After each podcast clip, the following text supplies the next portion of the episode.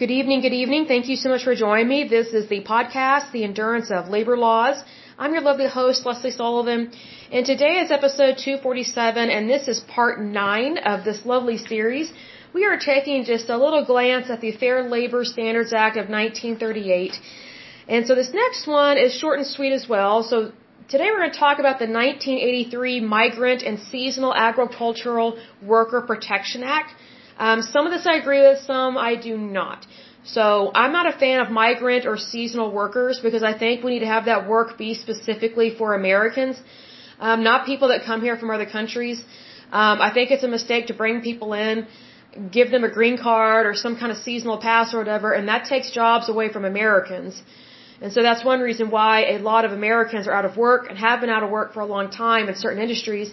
It's because our federal government um, enables and encourages um, illegals to come here and then work here legally, and those jobs never go back to Americans. So that is a big problem. It also creates cheap labor.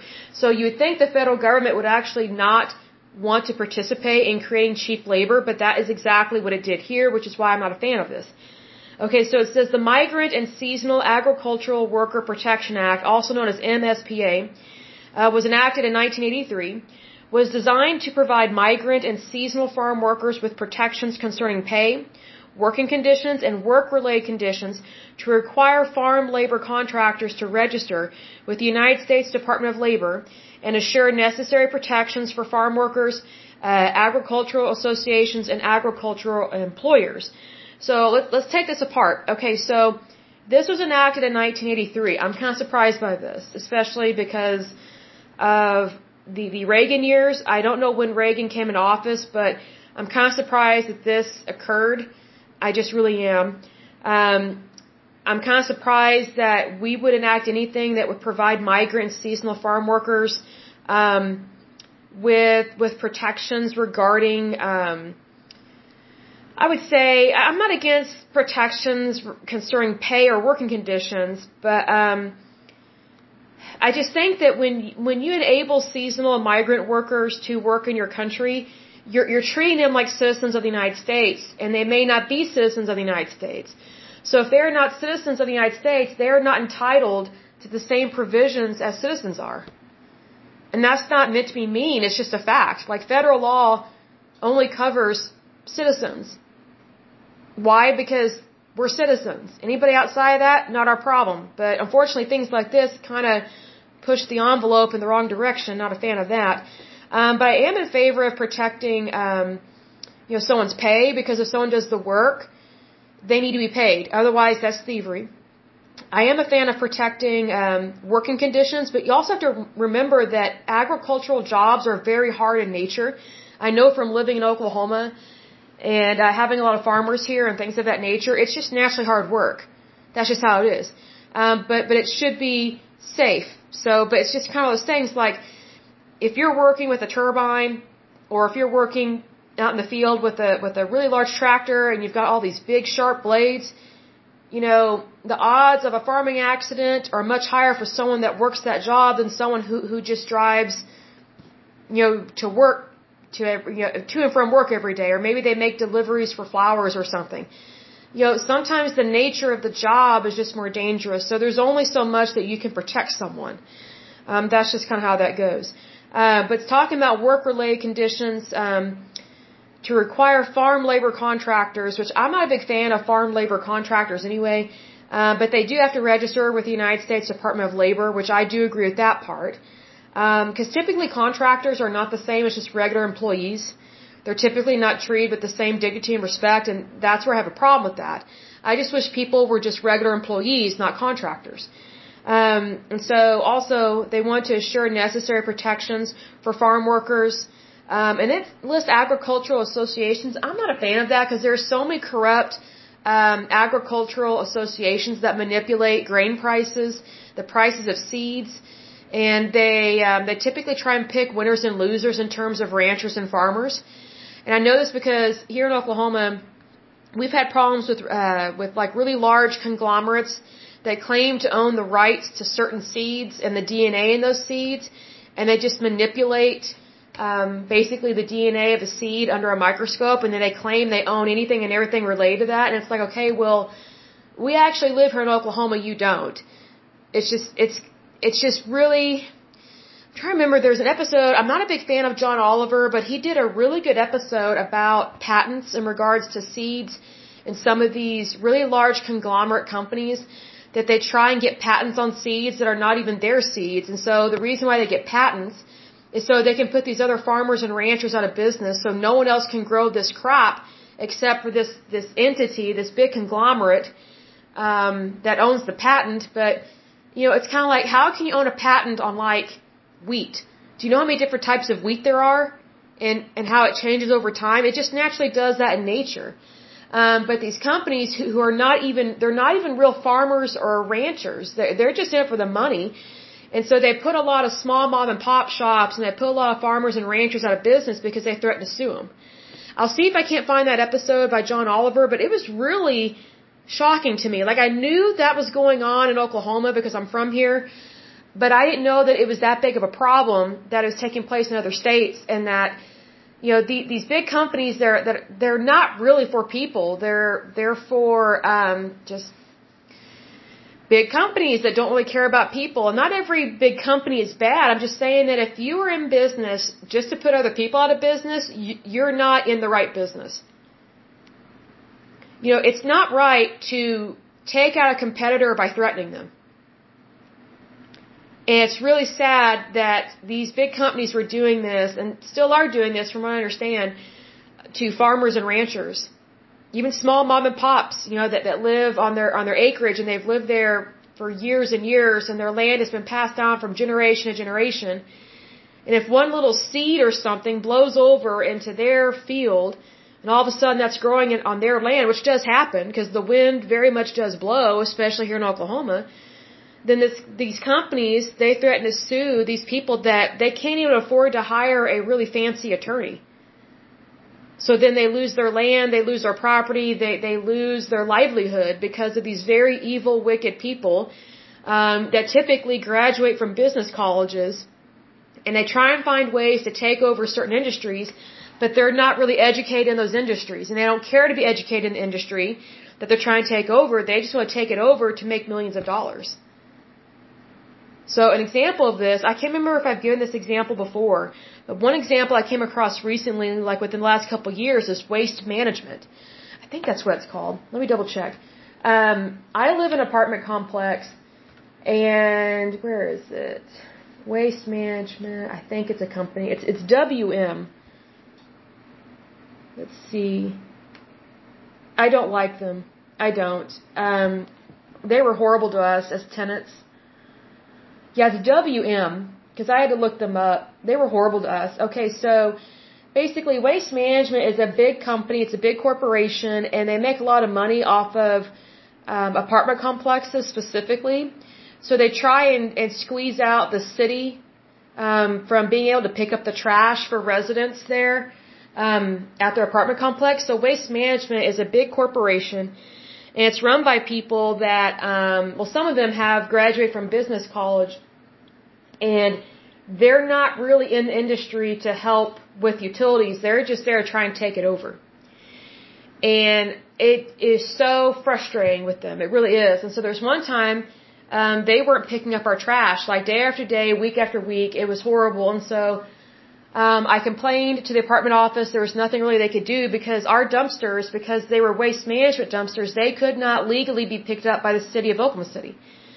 So I contacted waste management, and they're like, "Who are you?" And I told my name. I was like, "Well, I live at such and such." I'm like, "Oh, so you're not actually with the property?" I was like, "What do you mean?" They're like, "So you don't actually work for them?" I was like, "No, I just live here." And they're like, "Oh, well, we can't talk to you." I was, "What do you mean you can't talk to me? I'm the resident and I pay the bill." And I said, well, we, we can't talk to you. I said, well, I'm reporting to you that whoever is driving your dump trucks is not picking up our trash. Well, we can't do anything because you're not the apartment office. I was like, well, I've talked to the apartment office.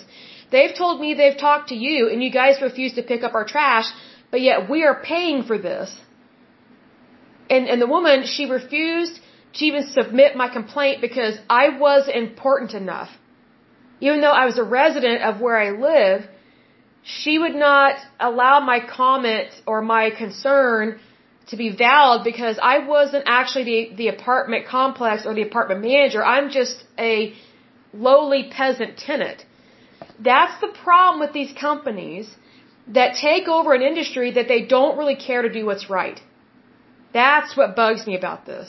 And there's another one. It's a utility company let me see if I can find it. There was a, a utility company that, that we were forced to use. I'm trying to think. We were forced to use to pay for our water. Um, it was like, you know, you had to share the cost of water, which I hated. I hated that. It's like, cause if someone living next door to you, um, is shacked up or whatever, they, they're basically a shacker upper couple, um, they will drive up the cost of your utilities because they've got someone else living there that's not on the lease. So, um, I'm not happy about that, and that really bothered me tremendously. I'm trying to remember what the name of this company is. I, they're, they're either based out of Utah or Colorado. Hold on just a moment. I'm trying to find it because these these people were just horrible, horrible. Um, this company, I cannot think of the name. Man, where is it? Every single one of their executives on their board or that is in management is from a business college. None of them have any experience or knowledge about utilities. None of it. They're just in it for the money. It was so frustrating. I'm trying to remember where that, what that was. Where is it? They just drove us nuts. Mmm. Where are they? Well, I'll try and find it. I'll let you know the name of that company later. But um, what they did was this really bad company based out of Utah or Colorado, um, they locked everybody out of their account, or they locked a bunch of people out of their accounts. I don't know if it was everybody, so it made us late on our utility bill, and so they charged us a really hefty fee. And you know, I reported to them, and they refused to refund our our late fee. But it's like if we didn't if we didn't pay, then we we were penalized yet again. And it's like this is a problem. So then um, first we were locked out, and so then we got back in, and then they weren't sending us our bill in a timely manner, so we didn't know what we actually owed. So a lot of times they wouldn't let us know what we owed until like either the day of it was due or afterwards. So they were trying to collect uh, more late fees. And um, the apartment office, surprisingly, actually stood up for us on that one. Said, "Hey, you can't be treating our tenants like that. It's it's not right." And so, um, again, um, it was a big problem. And So that's when I looked up that company and I looked up, you know, basically like who is there, who founded the company and why did they found it? These people that founded that company, again, I can't think of the name, I apologize, but um, they found the company on the basis that they wanted to get involved in utilities so they could make money. They don't know anything about utilities, they don't know anything about water, electricity, nothing at all. And we were just paying our water, trash, and sewer through this company. But what they do is they specifically go after apartment complexes and they claim to make it easy for billing, but all it did was drive up the cost of our utilities. So we didn't actually save money, we totally got screwed over. So needless to say, not happy about that. I report it, um, but they they ignored our calls. They would not pick up the phone, and they ignored our emails as well. So, needless to say, I'm not a big fan of people that graduate from business college just for the sole purpose of taking over an industry or a company just to hike up uh, pricing because that's not the American way. That's greed, that's corruption, that's not capitalism because capitalism is, is where you actually have competition. Well, companies like this, they, they don't think that, that there should be competition against them. That's why they try and take over a, a entire utility market and then make it so expensive that that people don't want to use as much water, they don't want to flush the toilet as much, they take they use less and less baths or take less and less baths. They they cook less, they run their dishwasher less and it caused a problem. Like I never had that problem whenever we went through the city of Oklahoma City. Surprisingly. but these other companies they, they are corrupt and greed, uh, greedy and guess what? They have um they are on the stock market. Like they they do have a uh, what's it called? It's an IPO or a uh, they're based on the stock stock market, and you can purchase their stock. So uh, I'm not always impressed with them, not because of stocks. I think stocks are great, but again, I'm not a fan of corruption, and I'm not a fan of people inflating the cost of basic living, and utilities are basic. We're not even ta- we're not even talking like a Rolls Royce here. We're not talking a Ferrari.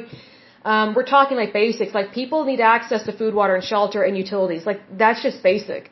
I mean, the last thing we want to do is become like Haiti or India, but there are a lot of people that they they're having a hard time with their utilities because of things like this, and I just think it's wrong. Um, but anyway, I will go ahead and end this podcast. But as usual, until next time, I pray that you're happy, healthy, and whole. That you have a wonderful day and a wonderful week. Thank you so much. God bless and bye bye.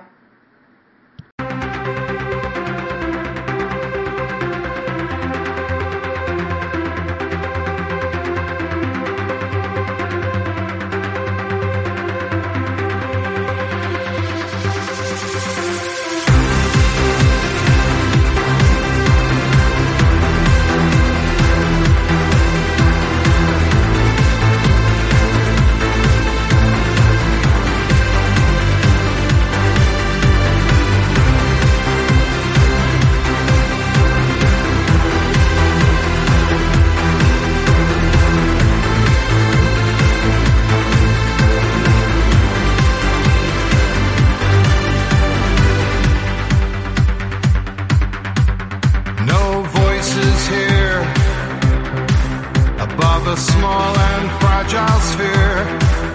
Hang on every word, yet no one hears us speak.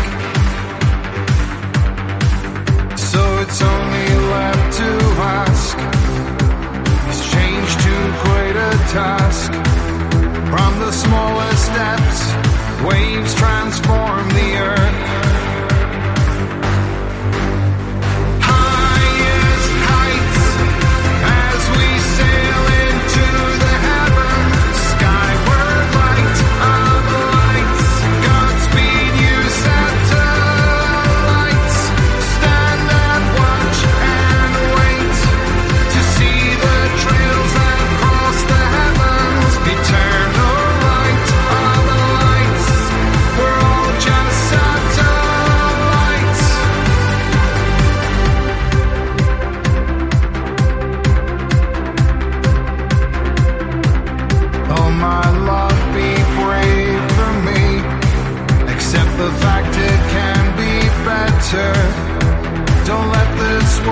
go down without a fight.